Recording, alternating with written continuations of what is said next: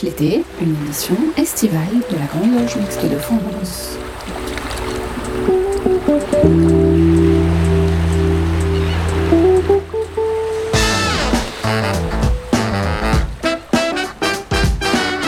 Les débats de Pierre de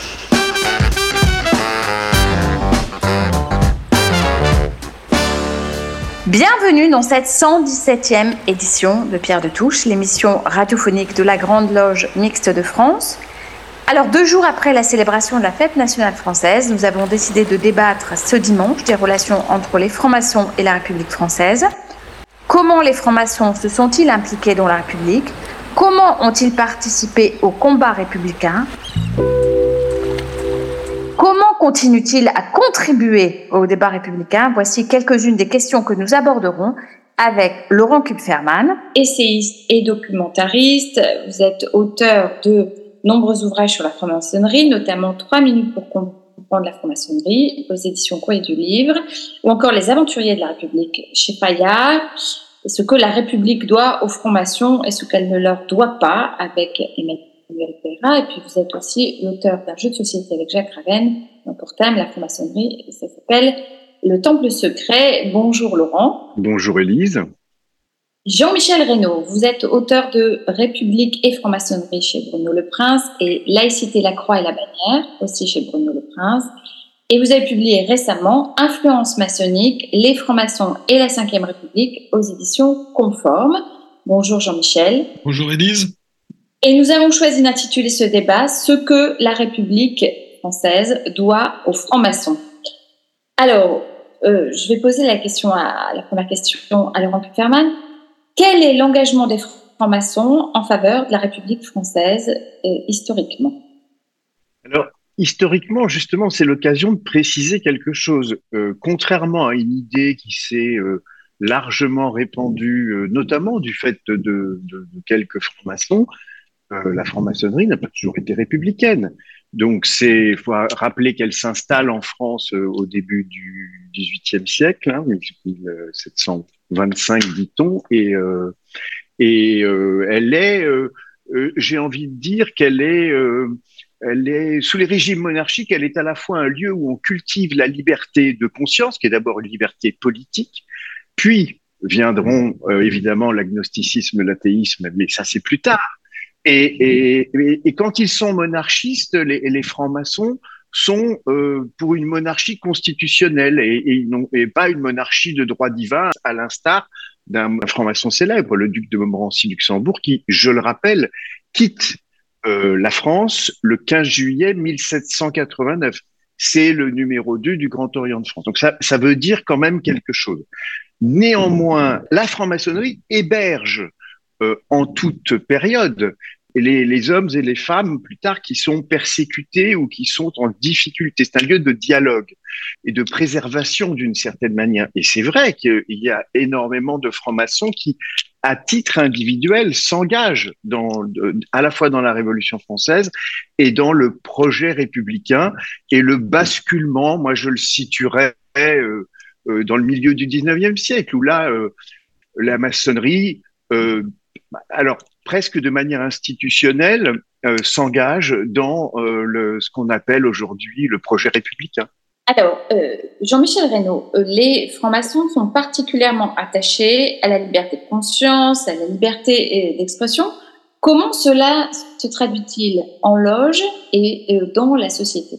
Alors, je crois qu'il faut bien faire deux, distinguos quand on parle de la maçonnerie et des maçons. Euh, Laurent Kupferman vient effectivement de bien euh, faire la césure ou la séparation. Césure, c'est peut-être fort, mais au moins la séparation entre les deux choses, entre l'institution et, les hommes. Quand je dis les hommes, les, femmes et les hommes qui, sont partie prenante de, cette euh, institution. Parce que dans, l'histoire, on s'aperçoit qu'on confond un peu les deux. Quand c'est bien, c'est un peu notre faute d'ailleurs. Quand c'est bien, on trouve c'est formidable la maçonnerie, etc. Quand on a quelques maçons dont on n'est pas tout à fait très fier, on met un peu de côté. Non, je dis, essayons d'être un peu, un peu logique et de revendiquer ce qui est juste et ce qui ne l'est pas. Alors aujourd'hui, la, traduction, c'est qu'on a eu, euh, notamment sous la Troisième République, une maçonnerie extrêmement engagée politiquement, où les maçons étaient engagés politiquement. Euh, des ministres étaient présidents de l'horloge, étaient membres du Conseil de l'ordre, etc. Aujourd'hui, euh, le, le moindre sous-secrétaire d'État ou, euh, ou le moindre député qui est élu, euh, dès lors qu'il est élu, il fréquente quasiment plus sa loge parce qu'il a plus le temps, parce que, etc. Ce qui fait qu'on a énormément changé entre entre ces périodes-là.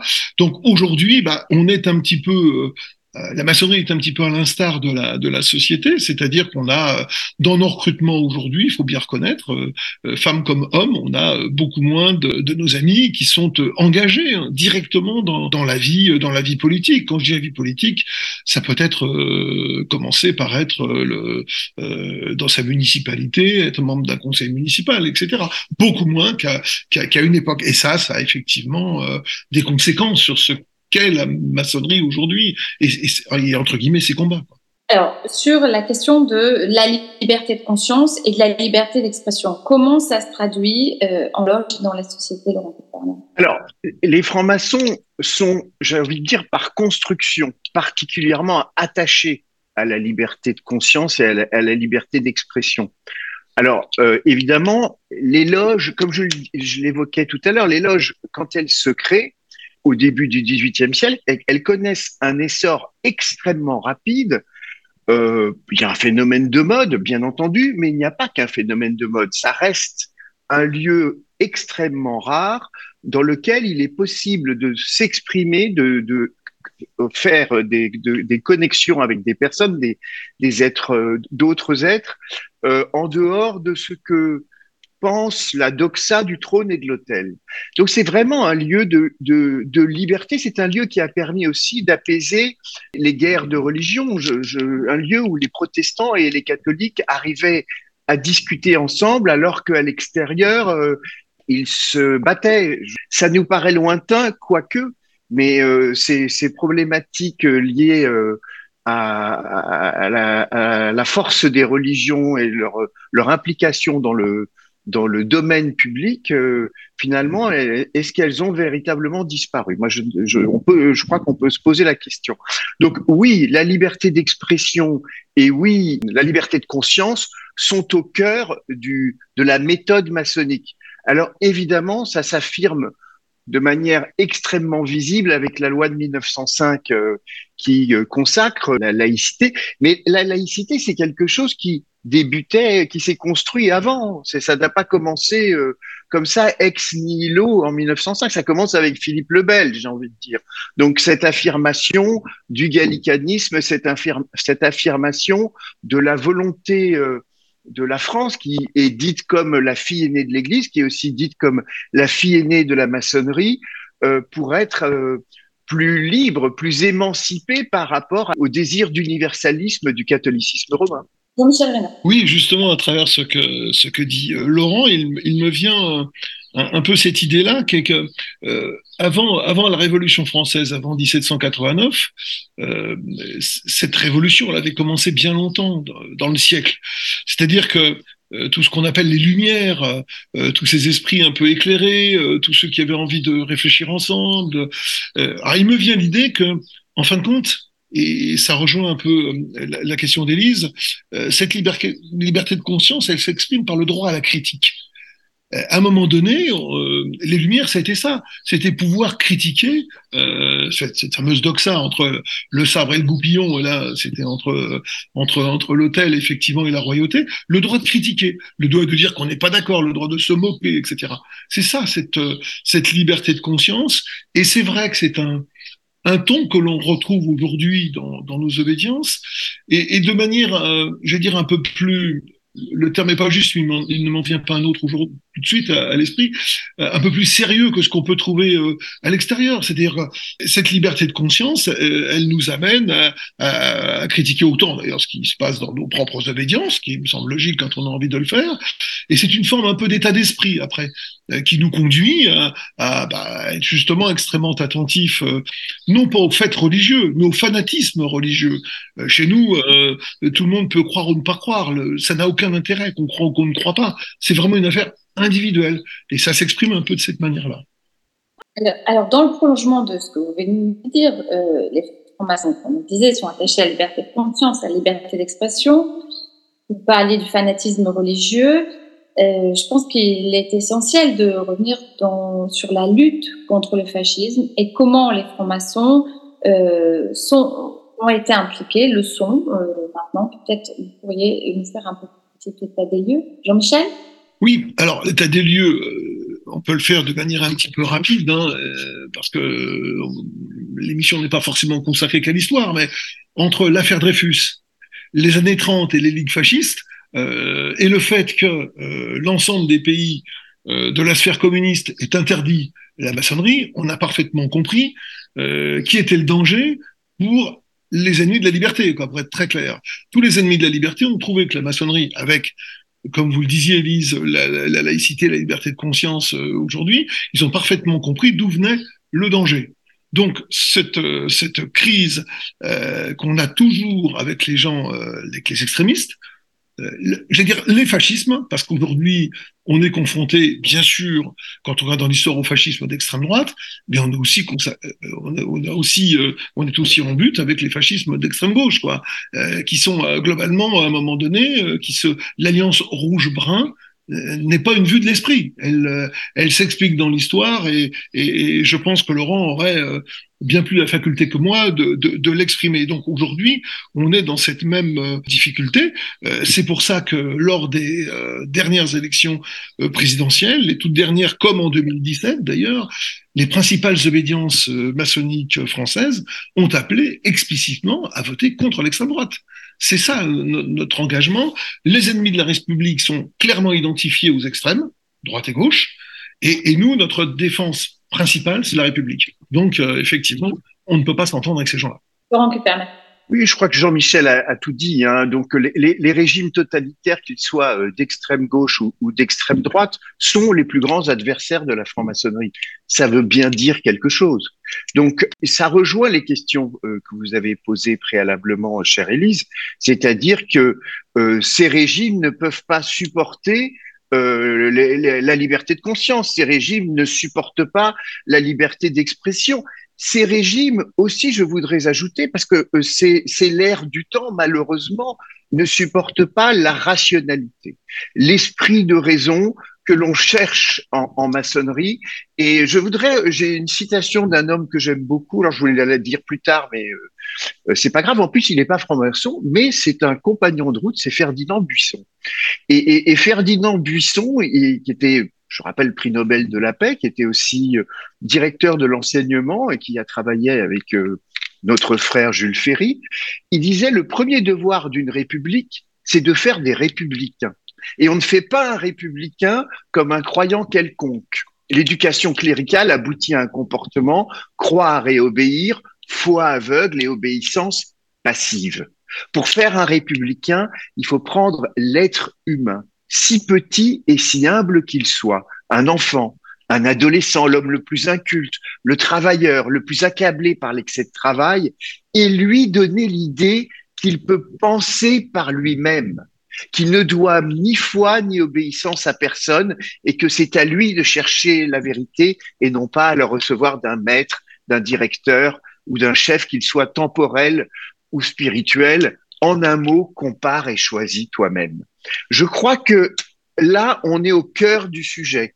On est au cœur du sujet de ce qu'est la maçonnerie, une école d'émancipation, aller chercher qui l'on est vraiment, non pas en reniant euh, forcément euh, les, les, les, opinions, les choix de nos parents ou celles dans lesquelles nous sommes nés, mais simplement en faisant un choix éclairé et conscient.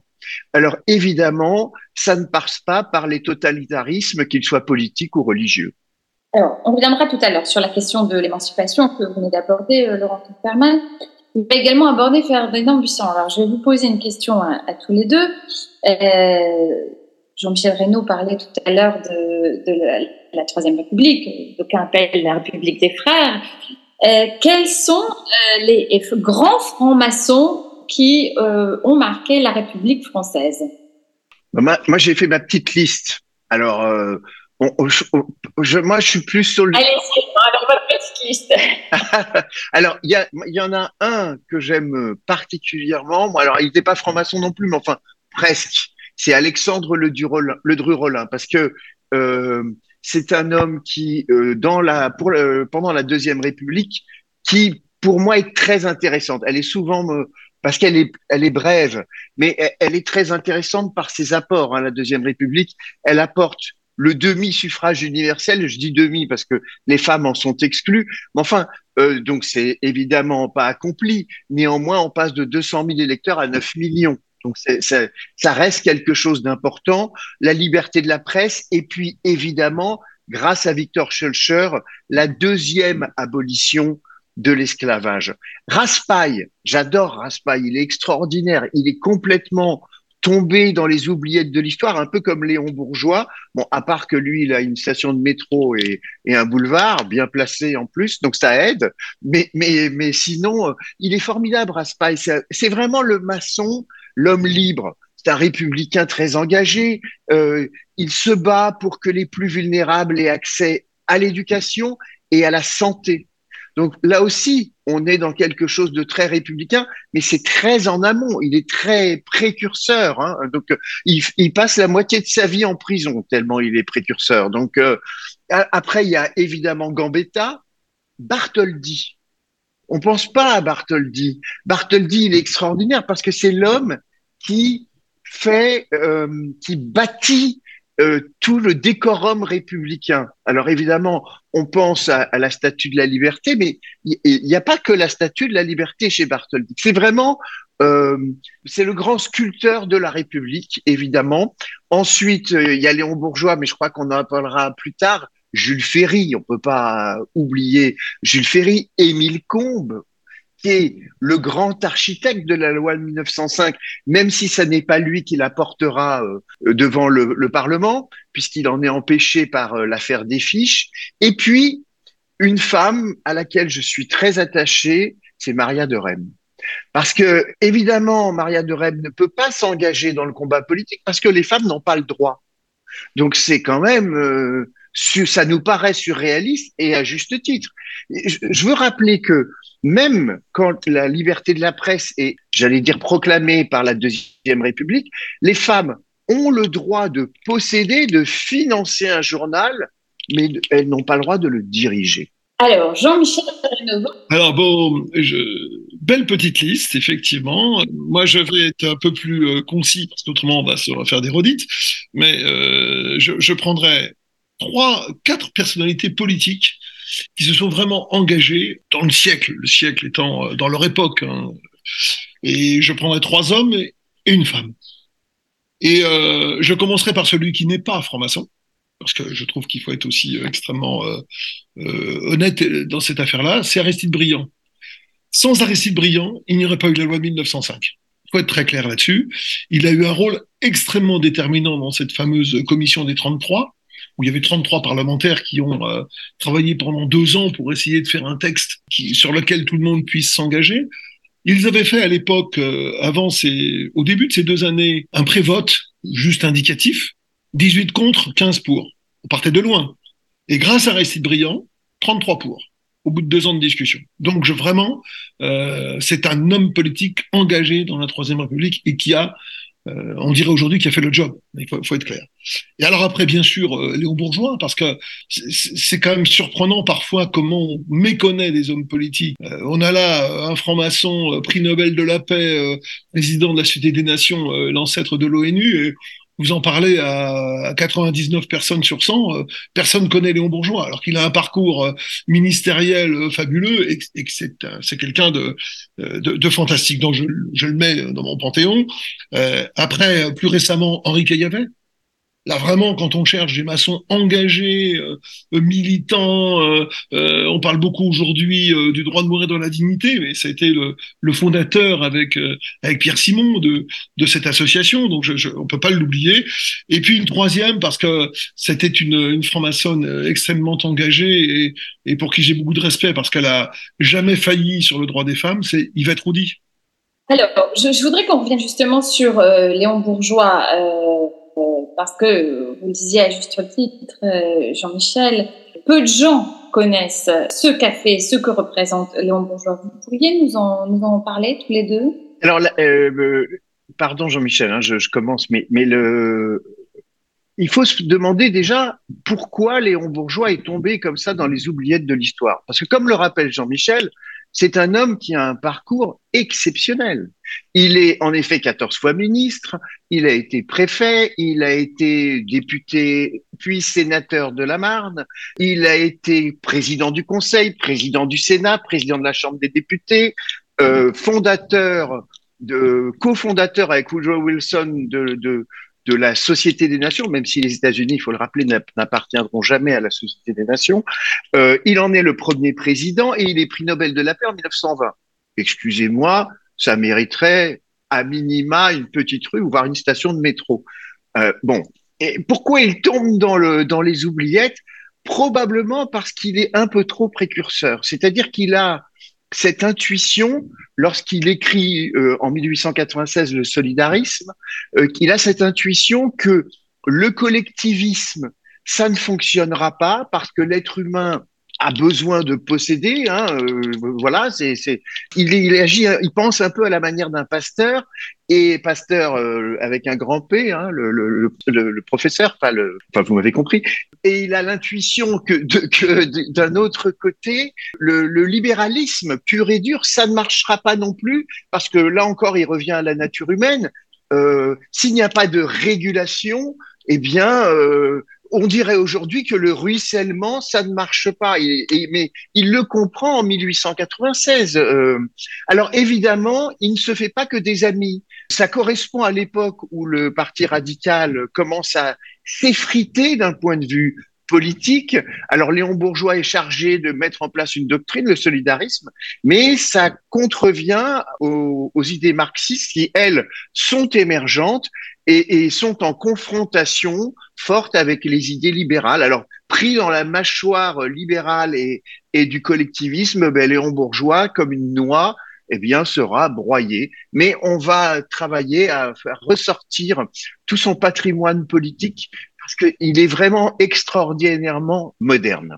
Alors, on va faire une courte pause musicale avec l'hymne de la République de Michel Legrand et puis on se retrouve tout de suite après pour parler des grands combats.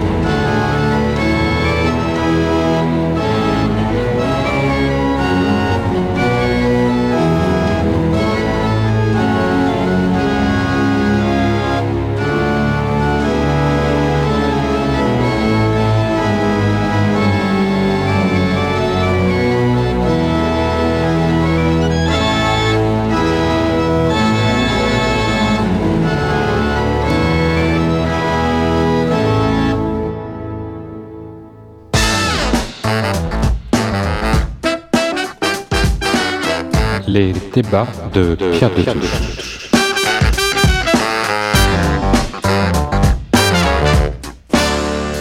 Ce que la République doit aux francs-maçons, euh, c'est le sujet de ce débat de dimanche matin de Pierre de Touche. Et nous accueillons Laurent Kuperman, qui est essayiste et documentariste, euh, qui est l'auteur de nombreux ouvrages. Trois minutes pour comprendre la franc-maçonnerie, les aventuriers de la République, ce que la France doit aux francs-maçons et ce qu'elle ne leur doit pas. Et Jean-Michel Renan, qui est auteur de République et franc-maçonnerie, laïcité, la croix et la bannière, et puis récemment, influence maçonnique, les francs-maçons et la cinquième République. Alors, on va revenir dans des combats plus, peut-être plus contemporains, on va dire peut-être après la, Seconde Guerre mondiale. Euh, la FRAPAR, qui est l'association des parlementaires francs-maçons, existe depuis 1947. Elle a été fondée par Henri Caillavet et Paul Ramadier.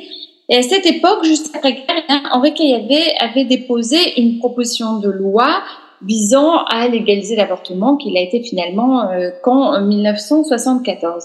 Alors, quel lien peut-on faire entre euh, le travail en loge? Est-ce que les parlementaires francs-maçons parfois euh, essayent de proposer Et puis, je voudrais qu'on parle aussi de cette question de l'avortement. Deux questions dans ma question. Jean-Michel Reynaud, je laisse la euh, je crois qu'en 1947, malheureusement, euh, les états d'esprit n'étaient pas euh, ceux d'aujourd'hui, quoi, et, et qu'effectivement, quelques esprits éclairés, en avance sur leur temps, étaient en capacité, un déjà, d'accompagner le droit de vote des femmes déjà, et après le, droit des femmes à disposer de leur propre corps. Ça, on était à une époque où, euh, je vais dire, malheureusement, quelques esprits éclairés et effectivement, Henri Caillavet était de cela. Je crois toute son toute son activité, comme la question du droit de mourir dans la dignité, c'était vraiment un esprit euh, vraiment extrêmement éclairé. Et c'est ça qui fait qu'on retrouve dans, dans, l'histoire récente, on va pas remonter, euh, gardons la Ve République, c'est une c'est la vision d'homme, hein, je dire, pour nous. Euh, on retrouve des hommes et des femmes éclairés euh, qui, qui, ont, qui sont susceptibles de prendre très tôt euh, la mesure des choses. Euh, et ça, j'allais dire qu'Henri Caillavet a été de cela. C'est pour ça, je pense, qu'il a euh, fondé, cofondé la fraternelle parlementaire pour justement retrouver autour de lui des femmes et des hommes en capacité d'avoir cette réflexion ou ces réflexions. Pas forcément des femmes et des hommes qui pensent forcément comme lui, mais euh, qui soient bien le reflet de la société, mais un peu en avance sur leur temps, un peu plus éclairé, de telle manière à faire évoluer les choses. Quand j'ai préparé Influence maçonnique, j'ai j'ai retrouvé une thèse de doctorat qui est de Diane Palacio-Russo qui date de 2016.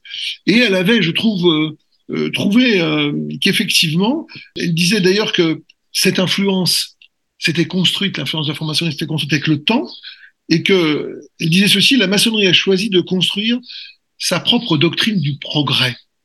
Eh ben, le progrès, c'est l'évolution, c'est faire évoluer. On parlait tout à l'heure de ce qui a conduit à préparer 1789 avec les Lumières. Eh ben, je pense que des hommes comme euh, Henri Caillavet avaient compris que le progrès, euh, c'était c'était celui-là. Comme après, on aura avec euh, problème sur la, la, peine de mort. Mais c'est exactement la même chose. Il y a toujours des hommes et des femmes en avance qui essayent de tirer un peu tout ça ça se passe plus ou moins bien, euh, parfois fort heureusement, des fois malheureusement. Ça prend plus de temps que parfois on, souhaiterait, mais c'est un peu le sens de l'histoire et c'est un peu le sens, je pense, de nos engagements euh, en franc-maçonnerie.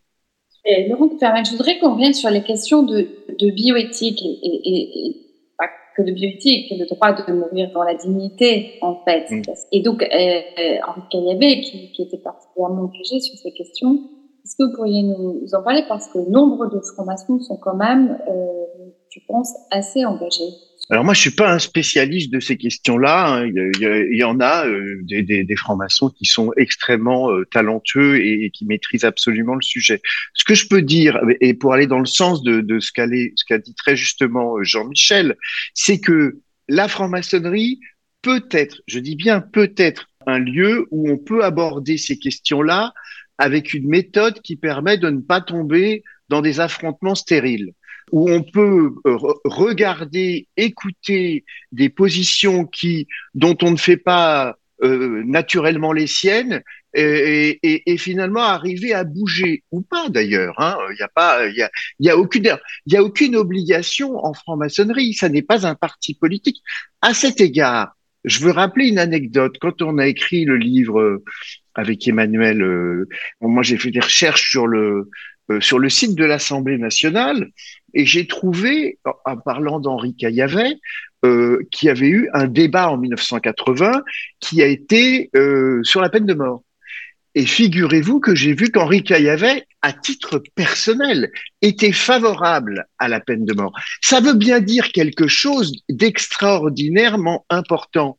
Il y a la liberté de conscience en franc-maçonnerie. Et on peut être un maçon brillant, engagé, progressiste, et en même temps être un homme de nuance, tout comme l'était Henri Caillavet. Et moi, je, je, tiens à rendre hommage à, sa, à son esprit de liberté. Alors justement, c'était ma prochaine question. Quelle a été la position des francs-maçons quand il s'est agi d'abolir la peine de mort Mais il y a eu euh, des, francs-maçons. Moi, j'ai envie de dire la position de Robert Badinter. Il n'était pas, il n'est pas franc-maçon. Mais enfin, c'est c'est comme pour la laïcité. Il y a, y a eu Combe et puis il y a eu euh, Briand. Eh bien, pour la peine de mort, il y a eu euh, évidemment. Alors, à la frappard, j'imagine. Moi, j'ai pas travaillé sur le sujet, mais j'imagine qu'il y a eu de nombreux, nombreux travaux qui ont été, qui ont été menés. Mais, mais euh, on peut pas parler de la peine de mort en, omettant de parler, encore une fois, de, de, de, de, Badinter, qui est quand même le grand architecte de ce projet, euh, qui est un homme euh, tout à fait remarquable. Bon, il n'était pas maçon, qu'est-ce que vous voulez C'est pas, personne n'est parfait. Alors, vous avez évoqué tout à l'heure Aristide Briand et la grande loi de séparation des églises et de l'État de 1905. Est-ce qu'elle doit, alors, vous avez commencé à répondre, mais cette loi qui instaure le principe de laïcité, est-ce qu'elle doit son existence et son adoption aux francs-maçons? Jean-Michel. Aristide Briand n'était pas franc-maçon, donc j'ai été extrêmement clair là-dessus. Euh, dans les débats, par exemple, euh, Jean Jaurès a été relativement euh, discret, soyons, soyons honnêtes.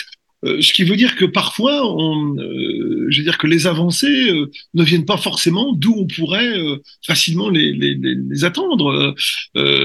Exactement. Ouais, ouais, ouais. Je, je, moi, je pense que le principal écueil qu'il y a eu avec la loi de 1905, c'était de bien faire comprendre que le problème n'était pas le fait de croire ou de pas croire, c'était l'attitude des religions qui a posé problème euh, en, tant que tel.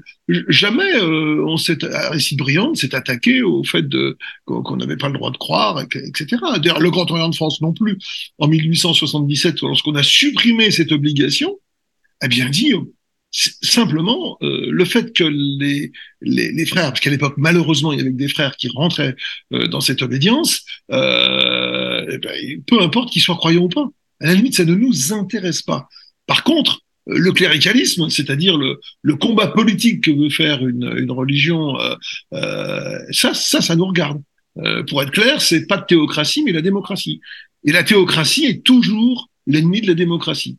Donc, à cette époque-là, les francs-maçons ont, ont, certainement, là, été certainement beaucoup moins divisés que sur d'autres d'autres questions, donc beaucoup plus à l'aise en, en, en souhaitant qu'il y ait effectivement une séparation claire et nette de fait, et les obédiences, euh, notamment Grand Orient, euh, Grande Loge de France, etc., se sont euh, alignés sur cette euh, façon de concevoir euh, les, les, les, choses. Et c'est vrai que dans nos obédiences, la loi de 1905 a posé aucun souci. Ça a été, euh, ça a été le progrès dont nous parlions tout à l'heure. Oui, c'est pardon. Pour aller dans, dans le, le, sens de ce que disait euh, Jean-Michel, hein, je partage tout ce qu'il vient de dire, bien entendu. Il y a quand même dans le projet républicain, euh, encore une fois, de passer dans une émancipation qui n'est pas qu'incantatoire et qui est aussi concrète. L'égalité des chances, ça veut dire aussi quelque chose.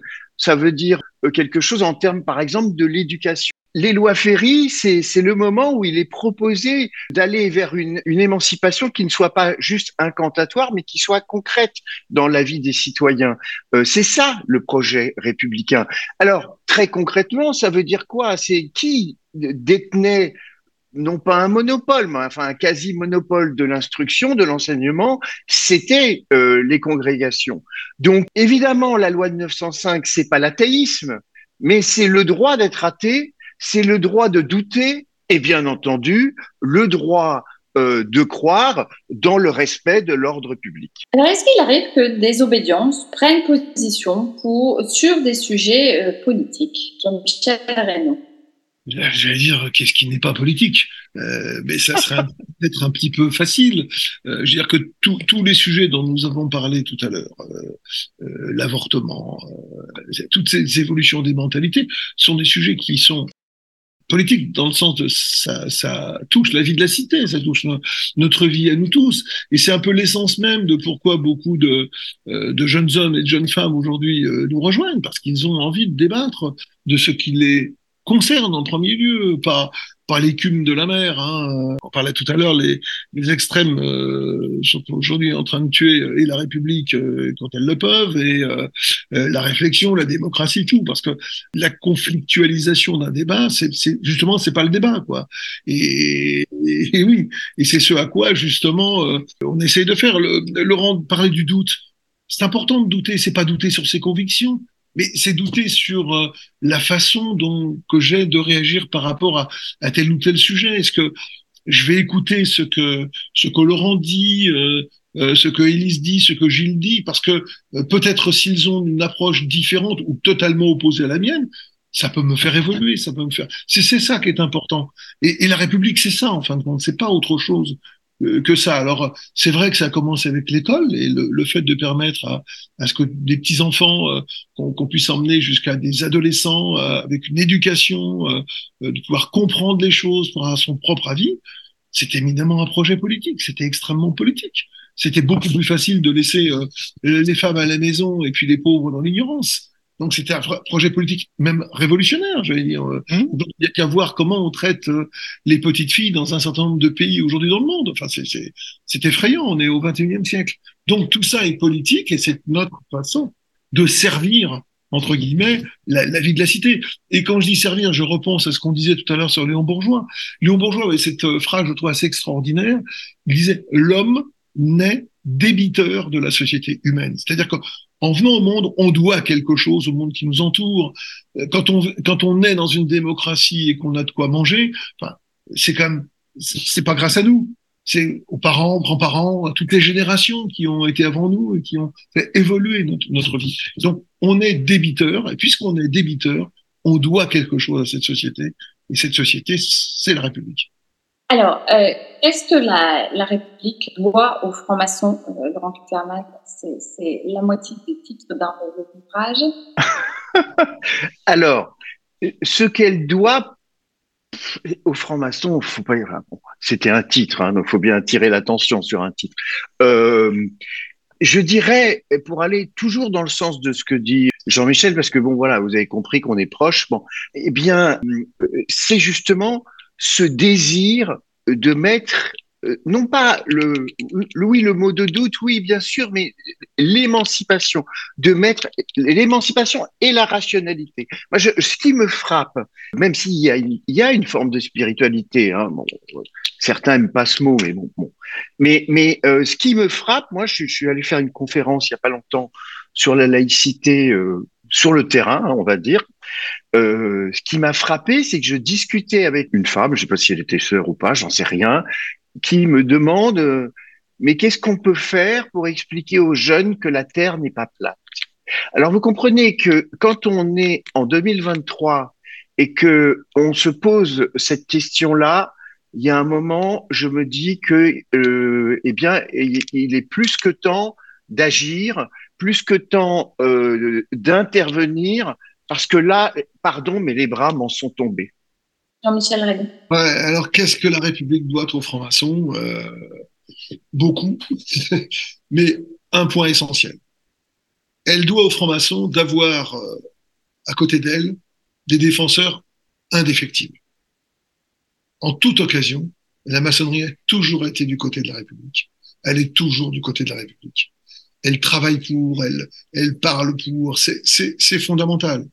Et si la, si la devise de la maçonnerie est bien liberté, égalité, fraternité, chacun comprend bien combien c'est important, non pas de savoir si cette devise, elle est d'abord, elle appartient à la République ou d'abord aux francs-maçons, mais que c'est une devise que l'on chérit ensemble et que l'on défend. Donc elle doit, la République doit vraiment aux maçons d'avoir ces défenseurs indéfectibles. Alors, dans le prolongement de cela, quelle est euh, votre analyse sur l'état actuel de la République et de la démocratie? Aujourd'hui, euh, je crois que la République est en danger, il faut être clair, la démocratie est en danger, la laïcité est en danger. Mais je, dis ça pas, ce ne sont pas des formules incantatoires euh, pour faire peur, pour racoler du monde ou quoi que ce soit. Il suffit de regarder un peu ce qui se passe. Et aujourd'hui, on a, on a des comportements factieux. Et tout à l'heure, je, reparlais des tristes euh, événements de, février 34, par exemple, où l'extrême droite avait essayé de, prendre l'Assemblée nationale, il faut être clair, physiquement. Et là, aujourd'hui, maintenant, je vois des factions à l'intérieur de l'Assemblée nationale. Et c'est en cela que je dis qu'aujourd'hui, euh, la, République est effectivement euh, en, danger parce que on, ne sait pas suffisamment euh, chérir ce bien commun. Euh, J'ai l'impression parfois qu'on a un comportement un peu, euh, enfin, que certains ont un comportement un peu d'enfant gâté par rapport à ça, à croire que tout va bien, que jamais on remettra en cause nos principes démocratiques, etc.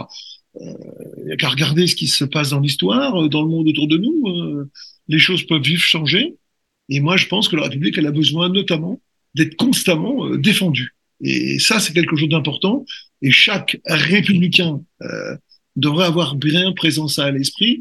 Et ceux qui aujourd'hui euh, euh essayent, euh, je vais bien dire qui pour moi étaient les ennemis, hein, extrême droite, extrême gauche, même combat, un peu provocateur, mais c'est même combat parce qu'on aboutit à la même chose, en poussant ce que veut l'extrême droite ou ce que veut l'extrême gauche, on aboutit à un délitement complet et de, la République et de la démocratie et de la laïcité. Donc là, c'est quand même un, vrai problème, euh, notamment sur la laïcité. Quand je vois aujourd'hui, euh, entre guillemets, les combats de l'extrême gauche euh, autour de la laïcité, euh, moi, je, je, les bras m'en tombent. Et quand on voit que c'est l'extrême droite aujourd'hui qui se reprend ce combat pour pour être le sien, les bras m'en tombent aussi. Donc, à un moment donné, euh, j'allais dire, quand on parlait de la réflexion, des endroits où il faut prendre un peu de recul, euh, des endroits où il faut bien comprendre d'où on vient, qu'est-ce qui s'est passé, etc., ça devrait nous permettre de reprendre un petit peu de, de la mesure des choses. Thierman, quelle est votre analyse? Sur l'état de la République et de la démocratie alors, euh, aux, deux extrêmes, effectivement, l'extrême droite et l'extrême gauche, qui ne sont pas euh, les, amis de la République. Hein. Bon, je crois que tout le monde l'a bien compris. Moi, je rajouterais aussi, bien entendu, euh, les extrémismes religieux qui aujourd'hui euh, sont euh, de plus en plus forts, de plus en plus invasifs euh, dans la vie publique. Et, et là, ce projet républicain qui était de justement mettre tout cela un peu dans l'intime, encore une fois, il n'y a pas, c'est pas la Corée du Nord, hein, la République française. Mais, mais euh, euh, néanmoins, là, euh, ce projet de mettre l'expression religieuse dans la vie intime, eh bien, il y a une certaine porosité qui aujourd'hui se fait et une porosité très active de la part de, de, certains modes d'expression religieuse. Il y a l'islam, mais pas que l'islam. Hein. Donc, euh, on parle souvent de l'islam, mais il n'y a pas que l'islam. Voilà. Donc, moi, j'ai envie de reprendre Régis Debray. Euh, la démocratie, c'est ce qui reste d'une république quand on éteint les lumières. Mais je ne peux pas mieux dire. Et demain Et demain ah ben alors ça, j'ai peut-être un ou deux talents, mais je suis pas voyante, donc je, je ça je j'ai jamais su euh, voir euh, demain. J'essaye de voir euh, le passé pour essayer de comprendre le présent, mais mais voir demain, je je je, je sais ben, voir demain, c'est déjà peut-être euh, aller se ressourcer dans ce qu'ont fait nos anciens essayer de comprendre ce qu'il voulait faire quand il parlait d'émancipation, mettre en place des outils pour essayer au moins de les transmettre dans le dans l'état dans lequel on les a trouvés. Ce serait déjà pas mal. Voilà. Et c'est d'ailleurs pour ça qu'on avait fait ce livre avec Jean-Louis Debré euh, sur euh, trois minutes pour comprendre les 50 principes fondamentaux de la République française. J'allais dire j'ai dit. Jean-Michel. Et, demain et, après-demain, euh, ça va dépendre de notre capacité aujourd'hui à, réfléchir, d'une part, comme je disais tout à l'heure, mais pour parler un peu, un peu politique aussi, à, bien se saisir de la question sociale. Euh, on ne peut pas laisser la question sociale, la maçonnerie est engagée dans cette affaire-là. Et, aujourd'hui, on voit bien que dans les événements euh, que nous traversons depuis, depuis, depuis quelque temps, entre, entre le mouvement des, des, des Gilets jaunes et, et les émeutes dernièrement, il, il, y a la question sociale. La question sociale ne règle pas tout, mais elle est quand même essentielle. Quoi. Et donc, euh, la, la, la, maçonnerie, c'est souvent, euh, comme on dit, la réflexion, entre guillemets, symbolique, euh, etc., et la question sociale. Et là, aujourd'hui, moi, je pense que politiquement, c'est de notre capacité à, pour ça je disais pas demain, mais après-demain, à résoudre les grandes difficultés qu'il y a euh, d'écart de salaire, d'écart de niveau de vie, la fameuse théorie du ruissellement qui ruisselle pas, etc. C'est quand on aura réussi à régler ça, si on réussit à régler ça, effectivement, euh, tout le monde aura bien œuvré. Quoi, euh, donc, ça va dépendre essentiellement, effectivement, de, comment on pourra, régler ça. Euh, alors, bien sûr, j'ai envie d'y croire parce que moi, je suis un optimiste euh, forcené. J'ai envie d'être optimiste parce que c'est pas marrant d'être pessimiste, donc autant être optimiste. Hein. Et je, crois fondamentalement à ça et qu'on apporte, on apporte notre pierre je sais pas si elle touche ou, mais c'est notre pierre à nous, quoi, une pierre angulaire, disons, qui, qui permet de, de, pouvoir faire, euh, faire évoluer toutes ces questions. Eh bien, merci à vous deux pour ces échanges euh, qui ont permis de, bah, de les grands combats, les grandes étapes, et puis aussi qui nous ont permis de comprendre les enjeux. Alors, je voudrais dire à nos auditeurs qui fait, on en prend un épisode funiculaire et que les trois euh, messieurs, les, deux intervenants et, Gilles Solière dont on n'entend pas la voix, ont tous tenu à porter une veste par respect pour la République. Et on se quitte avec Résident de la République d'Alain. À dimanche prochain.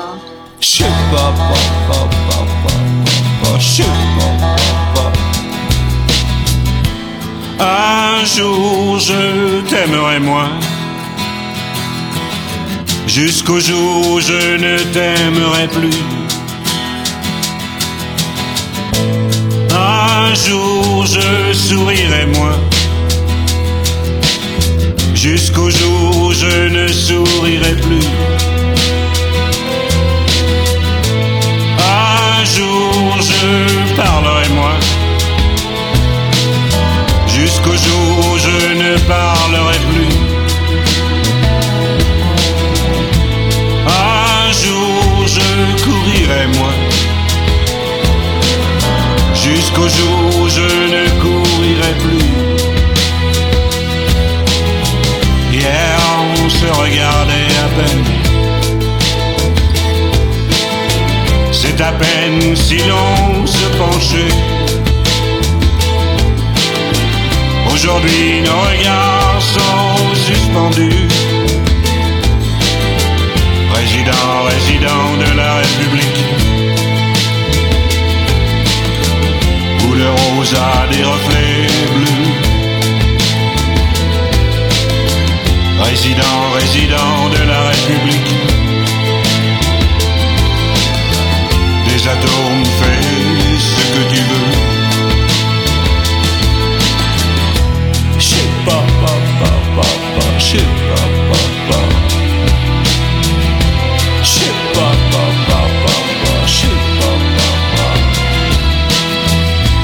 Un jour je te parlerai moins. Peut-être le jour tu ne me parleras plus.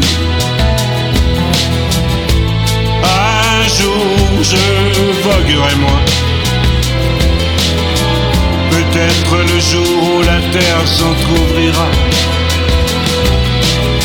Hier on se regardait à peine. C'est à peine si l'on se penchait. Aujourd'hui nos regards sont suspendus. Président, résident de la République. A des reflets bleus. Président, résident de la République. Chérie des atomes, fais ce que tu veux. Shit, pa, pa, pa, pa, pa, shit, pa, pa,